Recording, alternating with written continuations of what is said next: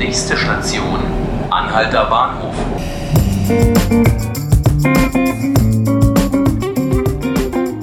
Herzlich willkommen zu 5 Minuten Berlin, dem Tagesspiegel Podcast. Mein Name ist Hannes Soltau. Heute mit mir im Studio ist Ulrich Zawadka-Gerlach. Er ist Berlin-Redakteur beim Tagesspiegel und zuständig für Landespolitik. Und mit ihm möchte ich heute über eine positive Nachricht aus Berlin sprechen, nämlich über die Behördenrufnummer 115. Da gibt es nämlich Neuigkeiten. Und zwar gibt es ein Gutachten. Was sagt das denn aus?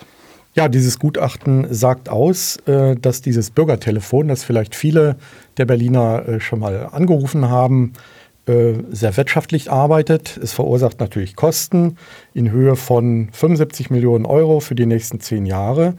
Aber dieses Gutachten hat festgestellt, dass dem 118 Millionen Euro Einsparungen entgegenstehen. Das sind, wenn man das mal umrechnet, drei Euro pro Anruf die im Landeshaushalt eingespart werden. Äh, wie kann ich mir das denn konkret vorstellen? Wenn eine Million Menschen pro Jahr dort anrufen, wo wird denn da eingespart? Äh, hauptsächlich, äh, weil das Personal, das man normalerweise in den Bezirks- oder Hauptverwaltungen nötig hätte, um Fragen zu beantworten oder Bürgerbegehren äh, zu erledigen, äh, dann eingespart werden können und dort zentral ähm, bearbeitet werden. Dort sitzen in einem Callcenter, das vom äh, IT-Dienstleistungszentrum des Landes Berlin ähm, äh, betreut wird, äh, sitzen weit über 100 Mitarbeiter, die dort im Hintergrund eine ganz große digitale Dienstleistungsdatenbank haben, die sie benutzen. So ein Anruf äh, dauert ja vielleicht fünf, sechs Minuten und dann soll die Frage auch erledigt sein. Wenn nun ein Bürger anfängt, äh, in den Behörden wild herumzutelefonieren oder irgendwo hinzugehen, um dort mit Mitarbeitern persönlich zu sprechen, äh, wird die Arbeitszeit ähm, der Mitarbeiter dort natürlich sehr viel länger sein. Äh, außerdem ist das Ganze dann wenig koordiniert und gefällt den Bürgern natürlich auch nicht. Sie wollen einen zentralen Ansprechpartner haben. Den haben sie in diesem Fall. Und man muss wirklich sagen, es ist auch mal eine positive Meldung denn ansonsten hat die Berliner Verwaltung ja bundesweit äh, leider einen immer noch schlechten Ruf. Es gibt ja auch weitere Pläne für die Digitalisierung in der Berliner Behörde. Was ja, können wir denn da in Zukunft erwarten? Ja, es ist ja so, manche Menschen telefonieren lieber oder haben die persönliche Ansprache. Andere wiederum, äh, das trifft zum Beispiel auch für Menschen, die der deutschen Sprache aus welchen Gründen auch immer nicht so mächtig sind, zu, die aber trotzdem ja den Kontakt zu den Behörden haben müssen die dann lieber äh, sich schriftlich in Verbindung setzen.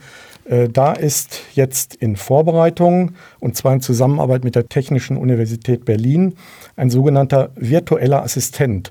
Das kann man sich so vorstellen, es ist ein Chat, aber man chattet nicht mit leibhaftigen Menschen, sondern mit einer Maschine, die künstliche Intelligenz hat.